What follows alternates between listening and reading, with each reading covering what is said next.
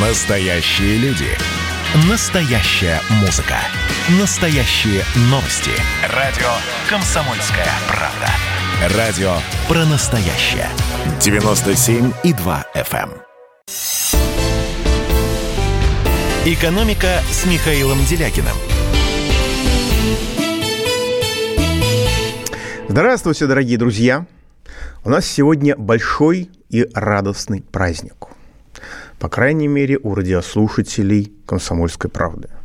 Сегодня исполняется 96 лет газете «Комсомольская правда». Это тот случай, когда молодость выглядит и ведет себя крайне солидно, потому что действительно «Комсомольская правда» не просто одна из лучших, с моей точки зрения, лучшая, но и одна из старейших газет нашей страны. 96 лет. Поэтому здесь наблюдается, несмотря на коронавирус, достаточно заметное бурное оживление, люди радуются. У нас впереди грандиозный праздник, но мы возвращаемся к текущей реальности. И мы продолжаем голосование регулярно. На каждой своей передаче я провожу голосование по пакту нормальности. Это требование людей к власти, которое, на мой взгляд, объединяет разумную и ответственную часть общества. И ваше голосование показывает, что моя гипотеза правильна, что эти требования действительно требования народа, которые объединяет разумную и ответственную часть общества, но ни в коей мере не представители власти. Сегодня я задаю очень простой вопрос – Считаете ли вы необходимым нормализовать работу судов?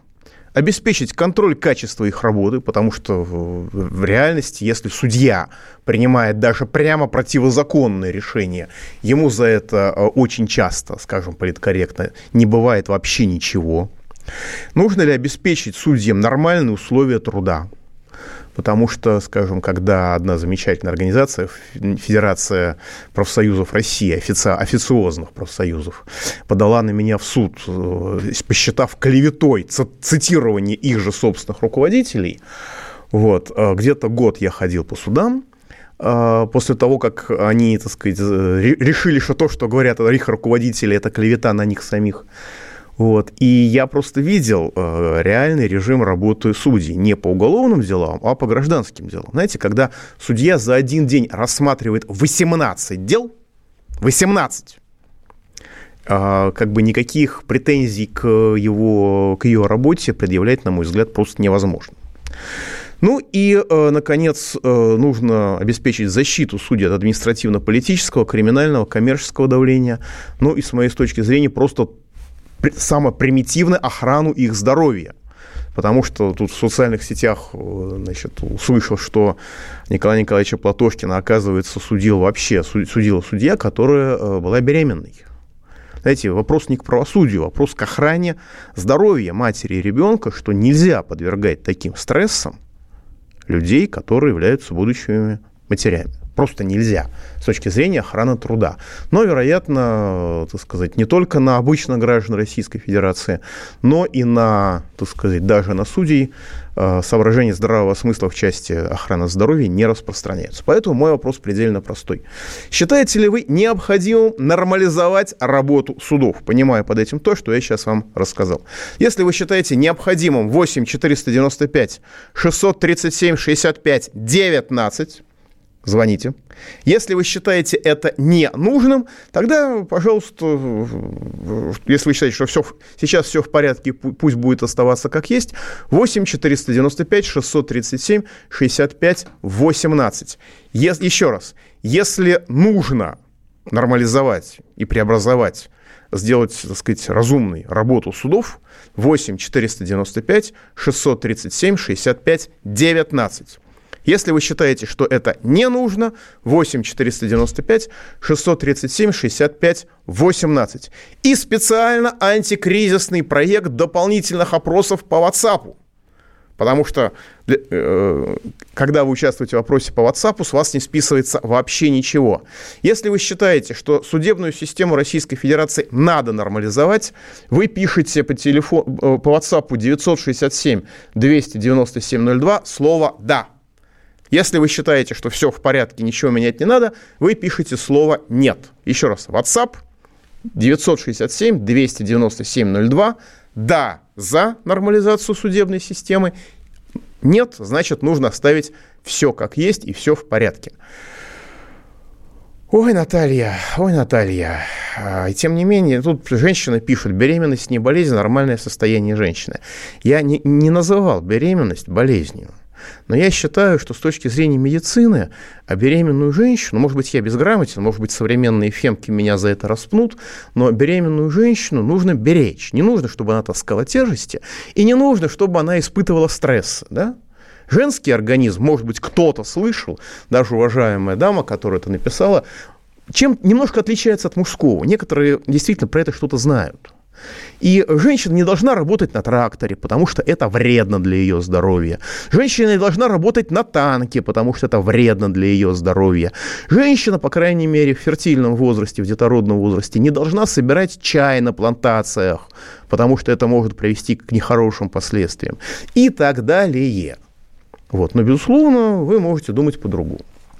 Я считаю, что женщину нельзя подвергать стрессам в то время, когда она вынашивает ребенка. Ну вот госпожа считает иначе, это ее законное право, но я слегка удивился. На мой взгляд, это еще одна иллюстрация того, до какой степени деградировало российское образование. Ну и, э, опять-таки, к вопросу о медицинских знаниях. А, у меня ощущение... Да, значит, разумеется, коллеги, пожалуйста, звоните в прямой эфир 8 800 297 02 и пишите в WhatsApp, Viber и в Телеграме 8 967 и тоже 297 02, пишите все свои замечания и комментарии.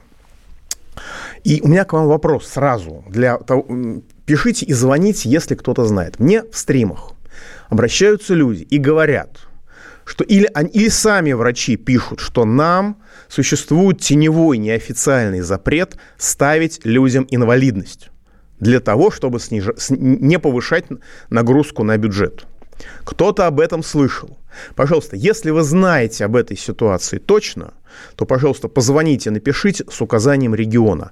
Есть такой неофициальная рекомендация не ставить людям инвалидность, или, слава богу, ее нет. Пожалуйста, потому что люди в стримах пишут, но это, что называется, одна тетка сказала, и как бы очень тревожная новость, а с другой стороны, может быть, это обычный фейк. Давайте примем звоночку.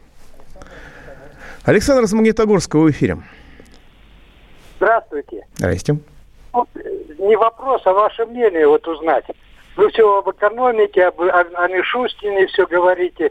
Но это же здание это нашей экономики построено на частной собственности, на средства производства, 90-е годы заложены.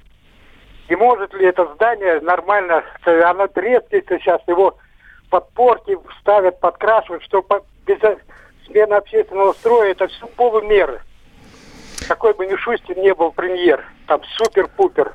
Ну, мы же, мы же видим, что за почти полтора года есть изменения к лучшему, но нет перелома к лучшему. Это, так сказать, ответ на ваш вопрос. Э, что касается частной собственности, вы знаете, то, что в основе нашего строя лежит частная собственность э, на средства производства, это очень оптимистичный подход. У меня-то иногда возникает ощущение, что в основе нашего э, строя лежит грабеж и разграбление советского наследства и разграбление этой, это, этих самых средств производства. Но даже если мы примем вашу и официальную оптимистическую гипотезу о частной собственности на средствах производства, ну, вообще-то говоря, э, современным технологиям частная собственность не соответствует в принципе, потому что главный современный инструмент, главное современное средство производства – это информация, а она общественна по своей природе. Ее нельзя сделать частной. Если ее сделать частной, она умирает сразу исчезает. И таким образом попытка приватизировать информацию останавливает развитие и разворачивает нас обратно к средневековью, что мы видим на всех примерах так называемой защиты интеллектуальной собственности. Так что, к сожалению, путь к частной собственности – это путь, который, так сказать, в конце которого светлое будущее рабовладельческий строй, даже не феодализм. Вот. И э, тема, которая связана с системой образования, с медициной, раз уж мы это затронули, у меня ощущение, что над нами нависла угроза принудительной вакцинации. Когда топ-менеджер одной из государственных, подчеркиваю, это государственных информационных корпораций а, в личном порядке на своей страничке в Телеграме призвал расстреливать всех, кто заботится о своем здоровье и умеет читать, ну, это можно было счесть каким-то выхлестом, перегибом. Ну, люди разные, в конце концов, у всех есть э, право на собственное частное мнение, пусть даже на экстравагантное частное мнение. Но когда господин Медведев сделал намек на возможность принудительной, насильственной, тотальной вакцинации людей, то, в общем-то, э, вздрогнули очень многие, и я в том числе. Когда представители московской мэрии стали, э, так сказать, давать намеки в ту же сторону, ну, в общем, это реальная, с моей точки зрения, угроза. И э, в случае, если Единая Россия доб... сохранит свое конституционное большинство на выборах, то у меня ощущение, что эта угроза станет более чем реальной. Как устроена московская медицина, ну, я думаю, что вы можете рассказать мне бесконечно много деталей, и не только про московскую, но и про российскую. Но вот в пятницу меня вез водитель, таксист. И, значит, рассказывает. Услышал там мой комментарий по телефону. Просто рассказал свою историю. Он болен бронхиальной астмой. Это очень тяжелое, мучительное заболевание, когда вы задыхаетесь. И он решил обратиться к пульмонологу, к специалисту по легким. Пришел в больницу по полису, ту самую замечательную, якобы доступную медицину, о которой нам рассказывают из каждого утюга. Я реально, я телеграм открываю, мне все рассказывают про доступную московскую медицину. Значит, его полтора месяца гоняют, гоняют по врачам, которые ему заведомо не нужны, и он не может попасть к врачу, который ему нужен. При этом этот врач, пожалуйста, принимает замечательно, никаких проблем, но платите 4 тысячи за первый визит, за 3, 3,5 тысячи за второй. Вот так устроена московская медицина, а пауза будет короткой. Не переключайтесь. Просыпайтесь, вставайте, люди православные! В эфире радио «Комсомольская правда». Я Сергей Мордан. Прогноз на 21 год вас не порадовал, я надеюсь. Конвойные в белых тулупах, лающие овчарки, прожектора шарят по белой пустыне. Давайте уже вот по-нашему, по-русски О, скажем. По Врагам и изменникам Родины нет и не будет пощады. Руки прочь от Егоды. У него нашли огромный дилдо в шкафу. А вообще он отмазывал заключенных и пил с ними коньяк. Каждое утро 8 часов по Москве публицист Сергей Мардан заряжает адреналином на весь день. Мне кажется, это прекрасно. «Экономика» с Михаилом Делякиным. Слушайте, дорогие друзья, вы тут такое пишете, что у меня волосы встают дыбом, остается только руками развести. Вот цитирую дословно. «У профессионала не может быть стресса от работы». У меня такое ощущение, что это пишет профессиональный безработный. Потому что, э, ну, как бы все профессионалы, которые я, которых я знаю, в самых разных сферах, они испытывали, попадали в стрессовые, даже в критические ситуации именно в ходе работы. Если человек всерьез говорит, что у профессионала не может быть стресса от работы, у меня единственное предположение – это профессиональный безработный. Все, уж извините меня, Наталья. И из Москвы, Москвы, из Москвы, да. И второе, человек пишет, что значит, э, проблема не Э, в частной собственности, а в эксплуатации. Господа, частная собственность – это всегда эксплуатация по определению. Уж я позволю себе не пересказывать вам учебники полуторавековой давности. Ну, как бы продолжаем опрос. Если вы считаете, что необходимым нормализовать работу судов, обеспечить контроль качества их работы, нормальные условия труда для судей и защиту от административно-политического, криминального и коммерческого давления, звоните 8 495 637 65 19.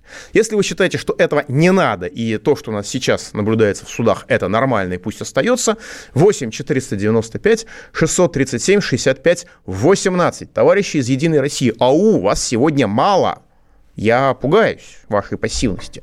Может быть, конечно, хорошая погода так влияет на вас. И, соответственно, опрос в WhatsApp, тот же самый вопрос. Если вы считаете, что судебную систему России надо нормализовывать, а, пишите «да» на 967 297 02. Если вы считаете, что нужно оставить как есть, пишите «нет». Ну и хорошая новость – несмотря на очень много нареканий в отношении нашей системы образования, в том числе в школах, мы об этом, надеюсь, еще успеем поговорить, по-моему, в Питере российские учителя настоятельно попросили оставить их в покое, потому что принуждение участвовать в праймере с «Единой России» не позволяет им заниматься своим делом в крайне напряженное майское время с точки зрения обучения. Ну и после трагедии и скандалов в школах обезумевшие администраторы, возможно, прислушаются к учителям хотя бы в некоторых регионах Российской Федерации.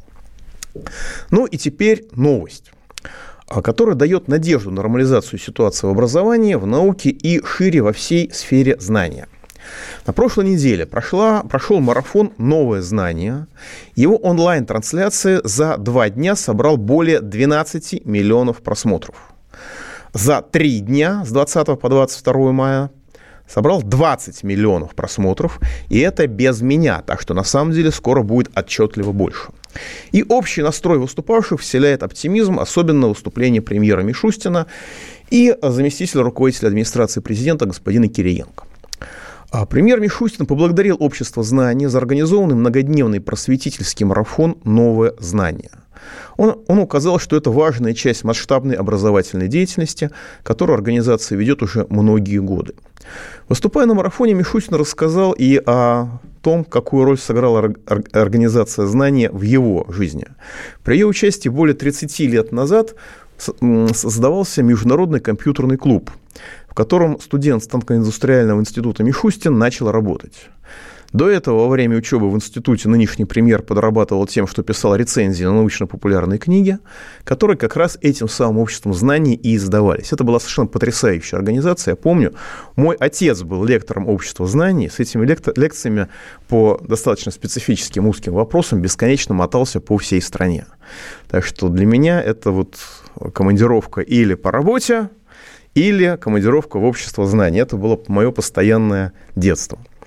И э, у нас было очень много брошюрок этого общества, они были очень разумные, очень понятные на сам, самым разным вопросам. И то, что это общество сейчас пытаются возразить, это, в общем, новость очень хорошая. Мишустин сказал дословно, сегодня знание становится активом. Когда-то в обществе знания говорили «знание – сила». Ну, на самом деле, это распространенный в нашей стране неверный и неправильный перевод. Бекон, на самом деле, если точно, говорил «знание – власть». Точно так же, как известное выражение мягкая сила на самом деле на английском языке означает мягкая власть, а не сила. Но это такой, такая наша специфика. А, Мишустин э, сказал, что, признал, что наша страна всегда была кузницей талантливых кадров во всех, без исключения, областях. И Россия действительно оказала колоссальное влияние на развитие всего человечества. Такие фамилии наших соотечественников, как Менделеев, Лобачевский, Ландау, известны во всем мире, и нам есть чем гордиться. И в настоящее время тоже. Это я от себя уж позволю себе допомнить. Российская научная школа вместе со всей страной пережила трагические времена в 90-е годы. Правда, Мишустин назвал их непростыми, но понятно, что это политкорректность. Когда молодые люди предпочитали высшему образованию возможность получения э, быстрого и большого заработка или просто уголовную жизнь, опять-таки добавлю от себя. Потому что возможности как-то реализовать себя по-человечески не было в принципе. Востребованные инженеры и ученые часто уезжали за рубеж в поисках лучшей жизни. Ну, нас очень не любит Сороса, я тоже его не люблю, как геополитический фактор. Но давайте не будем забывать, что в 90-е годы э, гранты и стипендии Сороса спасли, физически спасли значительную часть э, советской или тогда уже российской науки. Э, Мишустин констатировал, что, к счастью, наша научная школа не была полностью утеряна. У нас и сейчас очень много потрясающе талантливых людей, которые возвращают нашу страну на передовые рубежи нау- науки и технологий. Я очень много говорю, так сказать, о недостатках в этой сфере, но давайте согласимся, что гиперзвук – это уже не советская технология, это уже российская разработка. И те самые вакцины, которые сейчас пытаются одичалые бюрократы превратить в угрозу для нашей жизни, это тоже уже российская разработка, а не советская.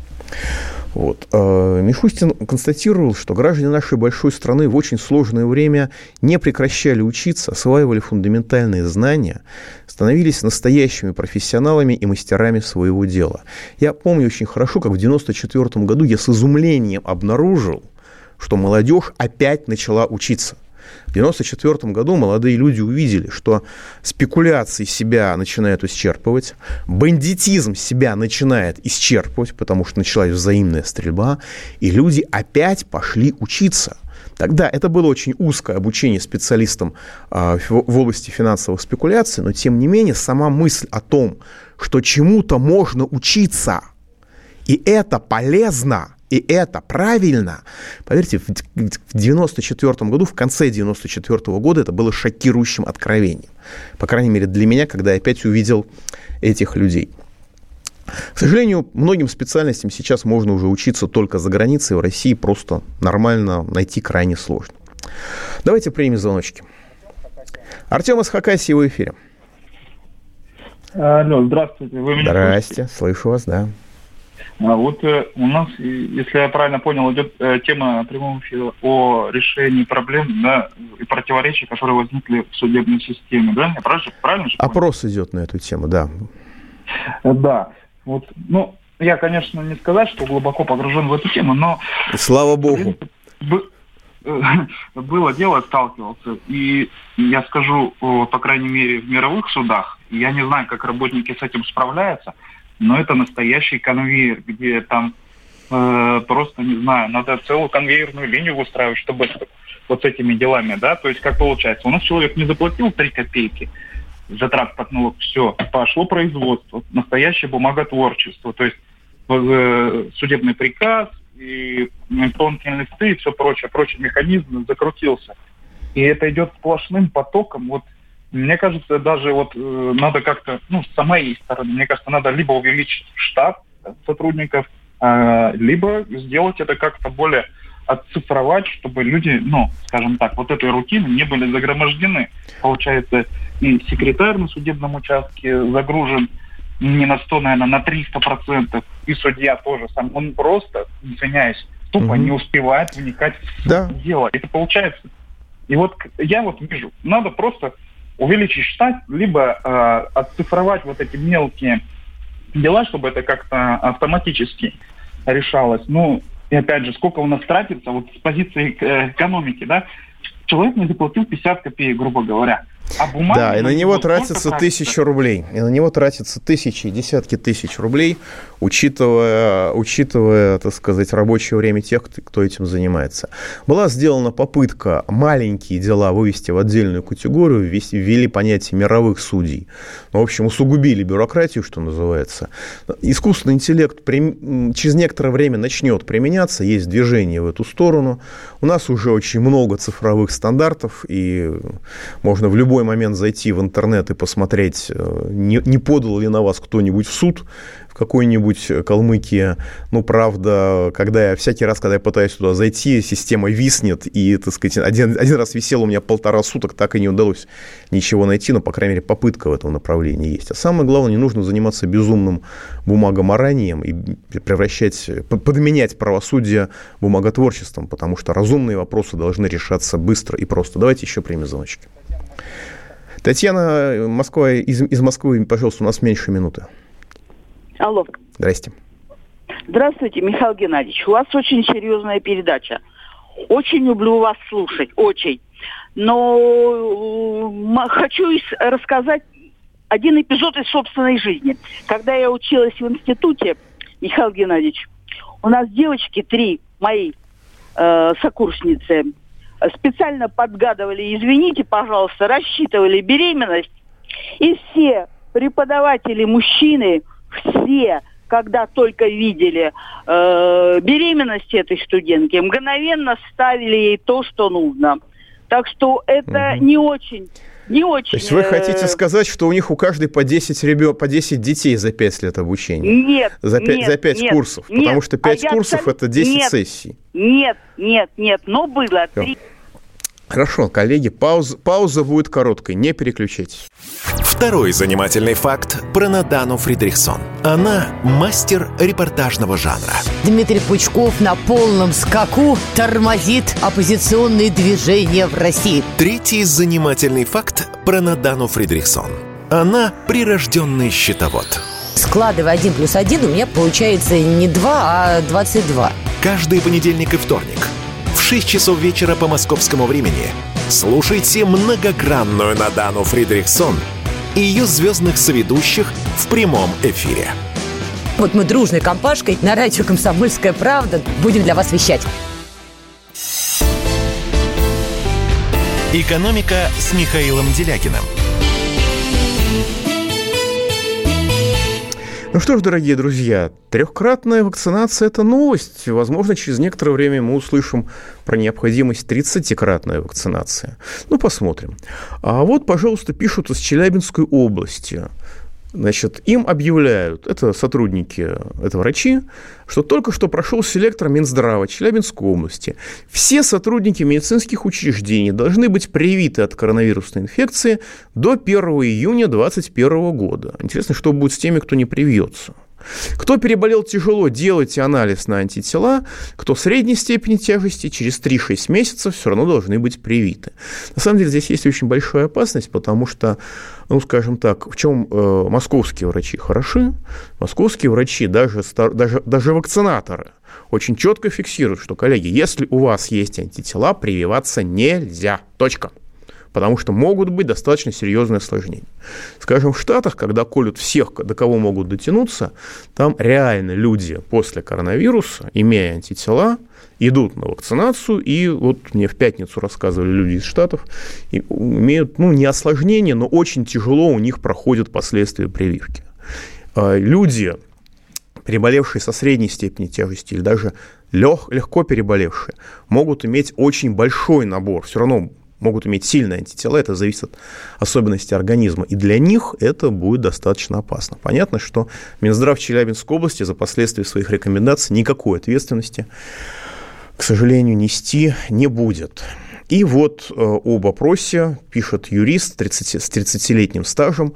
Нужно убрать палочную систему, по которой, так сказать, э, правоохранительные органы обязаны, так сказать, некоторое количество людей обеспечить осуждение в месяц. И э, убрать утверждение прокурором обвинительного заключения, из-за чего он связан с обвиняемой со стороной обвинения своей подписью. Хорошо, дорогие друзья, давайте примем звоночек еще. Андрей из Москвы в эфире. Здрасте. Здрасте. Хотел вас поправить насчет гиперзвука, а потом задать вопрос по свиноводству. Значит, по гиперзвуку э, наши полковники из военного ревю сказали, оружие было создано и уже испытано в Советском Союзе, и чертежи на изготовление его были в 1989 году переданы на завод изготовитель. Видимо, Горбач решил просто его не делать. Ну, так? видите, что значит люди ближе к военной тайне. Вот. А угу. теперь по свиноводству. Я, честно говоря, был маленько с просони и слушал раз «Серебряный дождь». Поэтому мне хотелось бы уточнить. И там вроде такие вещи сказали, что у нас своего молодняка свиного нету. Мы поросят закупаем по импорту. И корма для их выкармливания тоже закупаем по импорту. Правда или нет? Значит, насчет свиней я не знаю, честно скажу, но вполне может быть. Я знаю совершенно точно, что вот наше птицеводство бурно развивается. Но куриные яйца, из которых, так сказать, вырастают бройлеры, мы сами не производим ну, по крайней мере, не полностью производим для себя, мы очень большие закупки делаем, в частности, в Турции. Вот это вот, это вот я, что называется, помню твердо. Так что эта импортозависимость, она колоссальная, и государство, в общем, особо не занимается этим. Значит, я напоминаю, пожалуйста, звоните в эфир 8 800 297 02, участвуйте в вопросе. Если вы считаете необходимым нормализовать работу судов, обеспечить контроль качества их работы, нормальные условия труда судей и защиту от административно-политического, криминального и коммерческого давления, если вы считаете это необходимым, звоните 8 495 637 65 19. Если вы считаете, что это не нужно и можно оставить все как есть, э, значит, звоните 8 495 637 65 18. Соответственно, в WhatsApp значит, на 967 297 02 Пишите «да», если вы считаете необходимым нормализацию судебной системы. Пишите «нет», если вы нормализацию судебной системы считаете ненужной, думаете, что у нас все в порядке, сейчас как есть. Я возвращаюсь к истории с, с, с марафоном «Новые знания». Выступая там, премьер Мишустин сказал, признал, что сегодня мир изменяется, идет активная цифровая трансформация всех сфер экономики, формируется новая реальность, и поэтому молодым людям нужно быть готовыми решать гораздо более сложные задачи, вооружать, вооружать себя знаниями и с их помощью совершать прорыв. Ну, я надеюсь, что после этого, после этих слов, правительство остановит э, реформу образования, которая ее просто уничтожает, отменит ЕГЭ и начнет восстанавливать нормальное человеческое образование, которое учит людей думать, а не, так сказать, нажимать правильно на, э, так сказать, клавиши, которые ему предлагают. Мишустин рассказал участникам марафона несколько реальных историй успеха людей, которые в Россию, по его словам, совершают крутые открытия, двигают страну вперед, делают весь мир лучше, но и тем самым де-факто призвал встать рядом с этими людьми. А премьер-министр, что важно и актуально, призвал научиться выбирать достоверные источники информации. Он сказал, хочу еще раз вернуться к словам о важности достоверных источников информации, на которые можно и нужно опираться в жизни и карьере. Это необходимый элемент обучения. Сегодня мы все пользуемся социальными сетями и интернетом, где много разного контекста, достоверного и не очень. Достаточно политкорректно, не могу удержаться. Важно уметь выбирать те источники, которым можно доверять, чтобы это не отрывало вас от реального мира. Это правда, потому что сейчас огромное количество людей, которые живут в мире, который не имеет с реальностью вообще ничего общего. Не только в политике, даже в быту. И когда люди сталкиваются с реальностью, то для них это очень часто заканчивается просто трагедией. Иногда это выглядит смешно, как человек, который играет, так сказать, в компьютерные игры, живет реально в компьютерных играх и, так сказать, испытывает трудности при походе в магазин. Но э, иногда это бывает реально чудовищная трагедия, в том числе и бытовые. Потом мы описываем, что происходит, думаем, как можно было быть таким безумным, выясняется, что можно. В завершении премьер Мишустин пожелал ребятам смело идти вперед и реализовывать задуманное. Не бойтесь нового, верьте в себя и свои возможности, мечтайте, придумывайте, воплощайте в жизнь свои самые смелые идеи. Дороги перед вами открыты. Ну и перед этим стало известно, что правительство Мишустина планирует в этом году выделить более 2,5 миллиардов рублей в рамках программы поддержки молодых ученых России. Это хорошая идея. Ну, особенно если учесть, что сейчас происходит в мире со свободой творчества.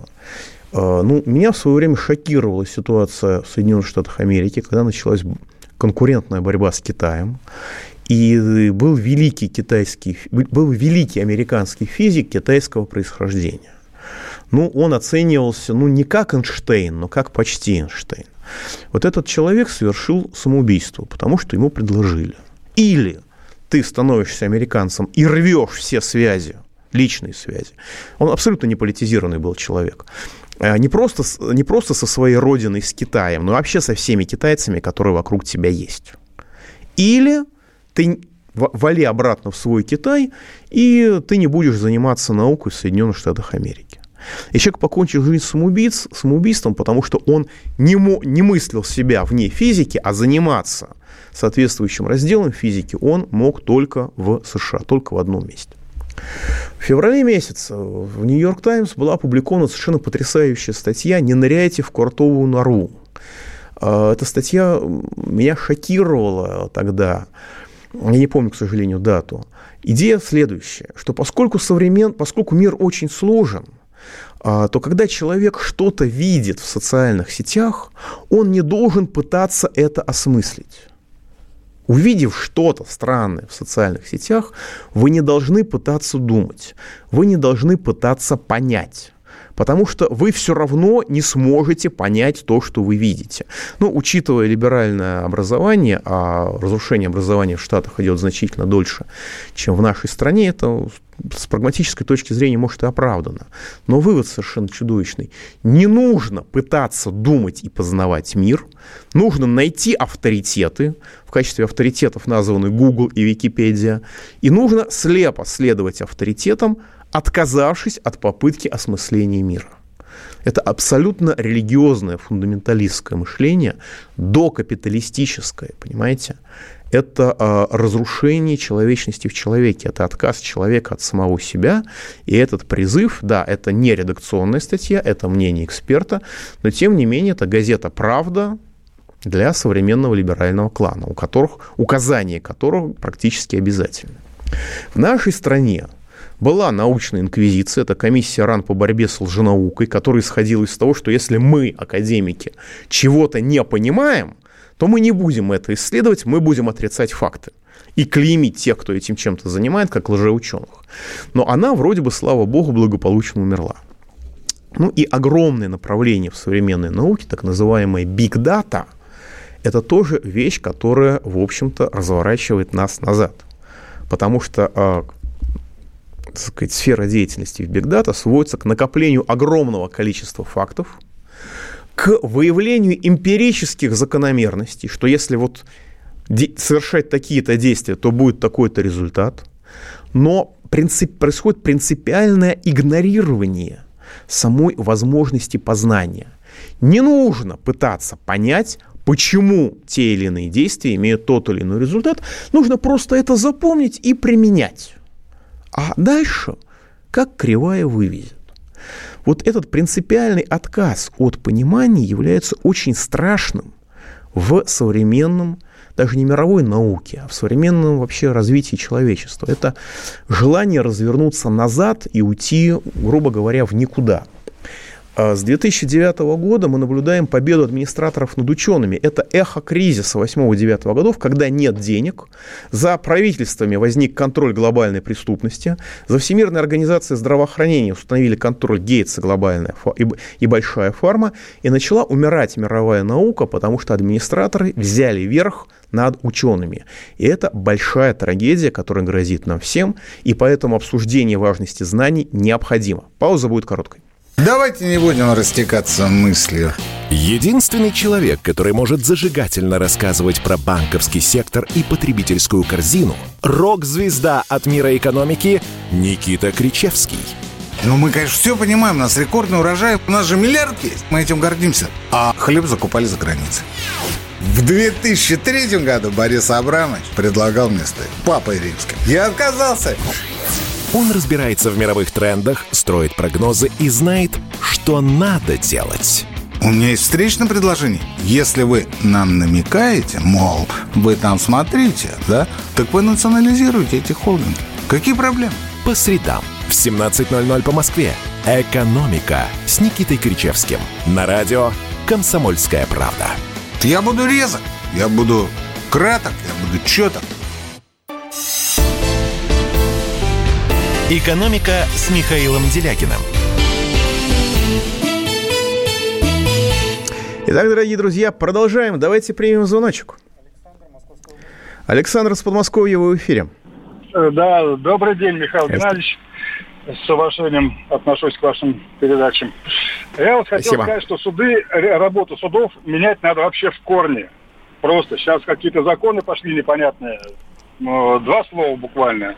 А, были долги по квартире. Я там не жил, но был прописан. Первый раз меня, я узнал, что из меня был суд, когда начали, когда заблокировали мою карту. Поехал разбираться, говорят, сейчас такие законы, мы без тебя, короче, все это решаем, ты вообще не нужен. Ладно, прошло полтора года, я расплатился, там 250 тысяч было, ну, 200 где-то 10 я отдал. Ничего себе. Да, да, да, ну, там, там это очень долго рассказывать, там... Угу. Проходит полтора года, я успокоился, даже не полтора, меньше, год, наверное, прошел, я успокоился, долги погашены. Буквально позавчера я был в Петербурге в пятницу, и меня вечером, ночью приходит опять смс с госуслуг, что я должен еще 140 тысяч. Опять без меня. Вот как вот можно так без меня меня женить? Вот, вот работа судов да, это на самом деле это сложно назвать работой, это скорее является, напоминает террор, и граждане России абсолютно беззащитны перед мошенниками, и государство, по моим ощущениям, даже не пытается защитить людей от мошенников. Э, на вас можно оформить без вас кредиты, вы будете должны. Можно выставить вам произвольный счет, и вы будете должны, и будете потом годами бродить по судам и доказывать, что вы не верблюд, а деньги с вас спишут. И так далее. К сожалению, это производит ощущение террора, который государство, если не развязывает само своими законами и правоприменительной практикой, то, по крайней мере, э, всемерно поощряет. Ну, мы, под, мы сказать, возможно, поэтому у нас совершенно однозначные итоги. Значит, у нас э, проголосовало почти 200 человек, что для такой погоды много. 99% считает необходимым нормализацию работу, работы судов. Поэтому мы, я думаю, что в следующей передаче мы еще проведем опрос на, на схожую, близкую тему. И только один процент, то есть два человека, считают, что нужно оставить все как есть.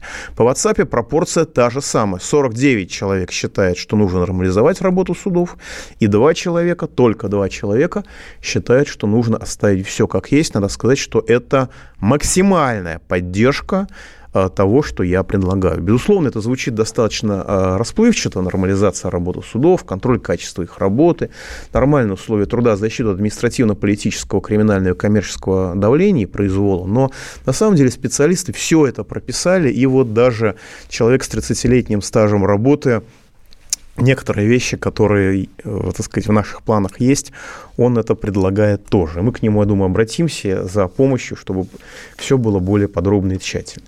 В связи с этим э, марафоном «Новое знание», на котором выступил, в частности, Возняк, выступил Илон Маск, и э, очень много ожиданий – Потому что Илон Маск действительно создал ощущение, что он делает ставку на Россию, что он будет здесь э, строить завод, может быть, по производству Теслы. Но на самом деле давайте дождемся результатов, потому что пока это просто, с моей точки зрения, это ведение переговоров, это способ давить на Китай – который уже производит свои собственные электромобили. Причем, по ощущениям, они сильно лучше Теслы, они не так распиарены, они не обладают таким фееричным дизайном, но они по своим потребительским качествам, по критерию цена-качество и по потребительским качествам, по-моему, уже лучше Теслы. И Маск оказывается в положении Apple, который навязывает потребителям абсурдно дорогой и заведомо устаревший препарат. И в этой ситуации он использовал в том числе наш форум для оказания давления на Китай. Ну, китайцы, я думаю, посмеялись над этим. И в любом случае это хорошо, что у нас выступил нынешний Королев современной эпохи. Потому что, к сожалению, в России государственная политика направлена на то, чтобы ученые здесь, за редким исключением, не выживали. Ну и много эпизодов у нас сейчас происходит из школьной жизни – много печальных грустных эпизодов. И вот э, еще один эпизод произошел в Пятигорске. Пишут просто люди в комментариях. Учительница получила выговор после конфликта со школьницей. Инцидент произошел 20 мая в школе со спортивным уклоном номер 31. Кстати, я прошу, я прошу проверить, имел ли место на самом деле этот факт. Потому что, может быть, мы узнаем многие новые подробности, но вот пишет человек. Во время урока зазвучала сигнализация. Началась учебная эвакуация. Ну, естественно, когда идет эвакуация, никто не знает, что она учебная. Учителя иногда знают, иногда не знают. Учительница русского языка и литературы стала выводить детей из класса. И одна из учениц начала сопротивляться и не хотела выходить из класса. В школу немедленно прибыл отец девочки. Начальник первой оперативно-розыскной части полиции Северо-Кавказского федерального округа Хусей Узденов. Не знаю, а, что это за часть такая всего федерального округа, но тем не менее. Он потребовал увольнения педагогов. Думайтесь увольнении педагога за то, что тот посмел попытаться спасти жизнь его ребенку. Да? Ситуацию изучили в Управлении образования администрации Пятигорска. И по итогам служебного расследования учительницу сочли виновной. Цитирую. Учитель допустила все-таки то, что она толкнула ребенка в плечо, рассказали в администрации Пятигорска. На сегодняшний день у учителя выговор если мы увидим усугубление ситуации, не очень понятно, каким образом они его увидят, когда все уже случилось, то может быть все вплоть до увольнения, отметил представитель мэрии. Еще раз, в школе проходит эвакуация. Учитель эвакуирует детей, то есть обеспечивает их спасение. Какая-то девочка, которой не объяснили ничего, судя по всему, про дисциплину, про правила и про нормы человеческого поведения, не хочет уходить, ставит свою жизнь под угрозу, и видите ли, учитель за то, что он все-таки толкнул ребенка в плечо, она виновна, у нее выговор, и ее мэрия допускает ее увольнение. Ну, в самом деле, как можно требовать от ребенка самого господина Хусея Узденова соблюдения хоть каких, каких-то правил и вообще проявления нормальности? Это же полиция.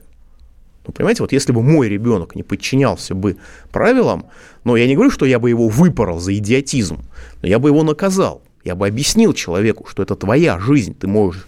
Сейчас это все может взлететь на воздух, а ты здесь останешься навсегда. Трупом или калекой, что еще хуже. Вот. Но у нас вот воспитали родителей, которые не понимают ничего, судя по всему.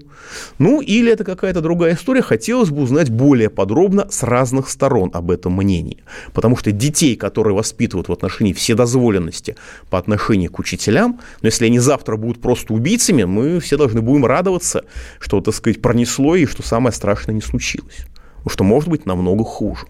Пауза будет короткая, дорогие друзья, до следующего понедельника.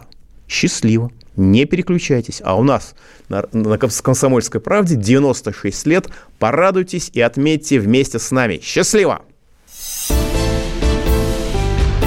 Экономика.